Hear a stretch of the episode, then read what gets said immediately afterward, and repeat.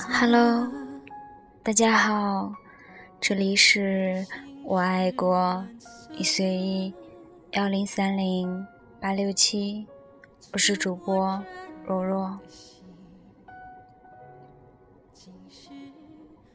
最近微博被一句话刷起了全民皆剧的游戏，这句话就叫做“还是喜欢你，像风走了八千里，不问归期”。不知道为什么，评论下面那么多或深情或走心的句子，读起来却始终不及这一句，就好像你喜欢一个人的道理一样。看不过比他更好、更优秀的，却始终不及你第一眼认定的那样。你有没有喜欢过一个爱而不得的人？它对你来说就像是一双很喜欢却不合适的鞋子，你穿着脚疼，但是让你扔了，你又心疼，所以。你不得不忍痛一直穿着，最后伤心伤脚，却依旧甘之如饴。我想，大抵就是这样，爱情最大的欢喜和卑微了吧。有人说，单恋是一种态度，一种明明知道结局而奋不顾身的恋爱，明明知道再努力奔跑。也够不着，还依旧跑得比谁都欢快的态度，就像飞蛾扑火，您知道那是焚身的烈火，还是为了那万分之一的可能性飞身向前。致青春的软软，花千骨里的东方玉清，仙剑里的林月如，哪一个不是为爱飞蛾扑火？最终消失在爱情的烈火之中呢？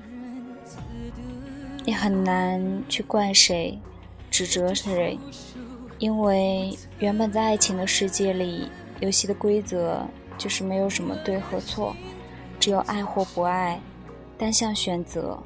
你爱的人爱着你，那么你就可以得到满分；假如你爱的那个人不爱你，哪怕你费尽全力把字写得再漂亮、再走心，也照样是零分。可偏偏想得零分的人那么多，因为爱情本身就是无法让你空手交白卷的东西。我曾经也爱过一个不可能的人，明知道在他心里。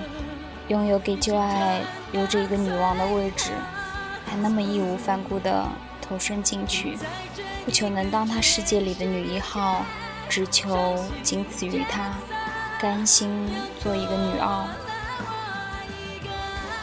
在他思念旧爱、难过的无以复加的时候，以及及时送上问候与关怀，总会消解他那一刻的悲伤和忧愁。可是感情的世界里。越是卑微如此，越会不被其珍视。旁人都在劝告你，不要再喜欢一个心里有人的人了，不要试图以为自己有多大能耐，可以赶走他心里的鬼。可是，哪怕心里跟明镜似的，也依旧做不到洒脱放手，就此不爱。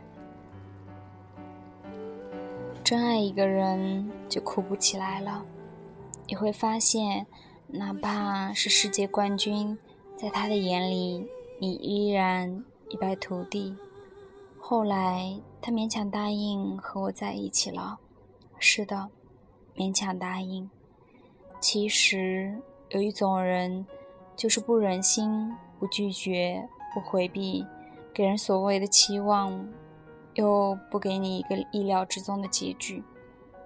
和他在一起的时光里，和每一个恋爱中的小女孩一样，拼了命的对他好，真的，如同电视剧里说的那样，真的想把天上的月亮摘下来送给他。可是，现实总是用最残忍、最残酷的方式来回报你的无偿付出。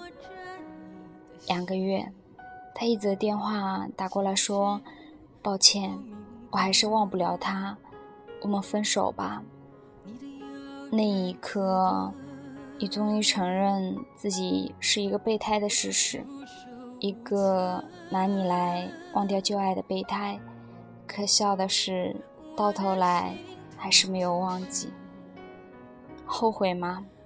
多年后想起这段不宜被称为爱情的小插曲，我无数次的给出了相同的答案：不后悔，因为在喜欢他的日子里，我是真的认真的喜欢着的。一天一睁眼，就在心里有了一种莫名的小期盼，期盼。今天作为他女朋友的今天，期盼明天作为他女朋友的明天。同他说话，内心是雀跃的。在人群中，只有他是模糊光圈中的一个最为清晰的像素。就像你问林如玉喜欢逍遥哥哥的时候后悔吗？就像你问东方玉清喜欢花千骨的时候后悔吗？就像因为软软喜欢赵世勇的时候后悔吗？他们甚至付出了生命都不曾后悔。我只是付出了那一段时间的喜欢和爱，为什么会后悔呢？昨夜看完这句话，我问西瓜：当初喜欢沈烨的时候，你后悔吗？他说：为什么要后悔？假如。不是遇见了他，我也不会遇见后面的大雨呀。是呀，喜欢你就像风走八千里，不问归期。不问归期，因为不曾后悔，所以怎么自虐都甘之如饴。忽然想起了某本书里描写金岳霖和林徽因的那一段桥段。觉得用在今日的文章结尾甚好。徽因过世七年后，梁思成另娶了林淑，在他心里，或早已经放下了对林徽因的思念，反倒是金岳霖忽然在某某天把他与徽因共事的老友请到青岛北京饭店聚会，没有讲任何的理由。饭吃到一半的时候。他才站起来说：“今天是徽因的生日。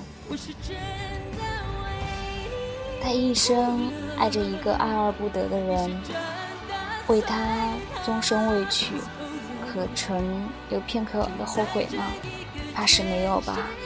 他的爱或许早就随着他走远了，再也寻不到任何归期。所以说，爱情不是算术题。”如果你不喜欢我，那我做什么都是错的。可我还是想做一个勇敢的人，想要在你的世界里留下一点点的痕迹，因为在爱你的时候，勇敢爱你，是我唯一能做的事情。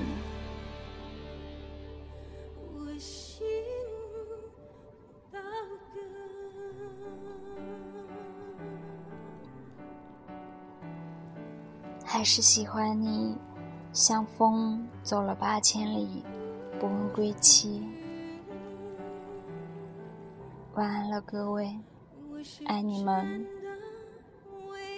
这里是荔枝 FM 幺零三零八六七。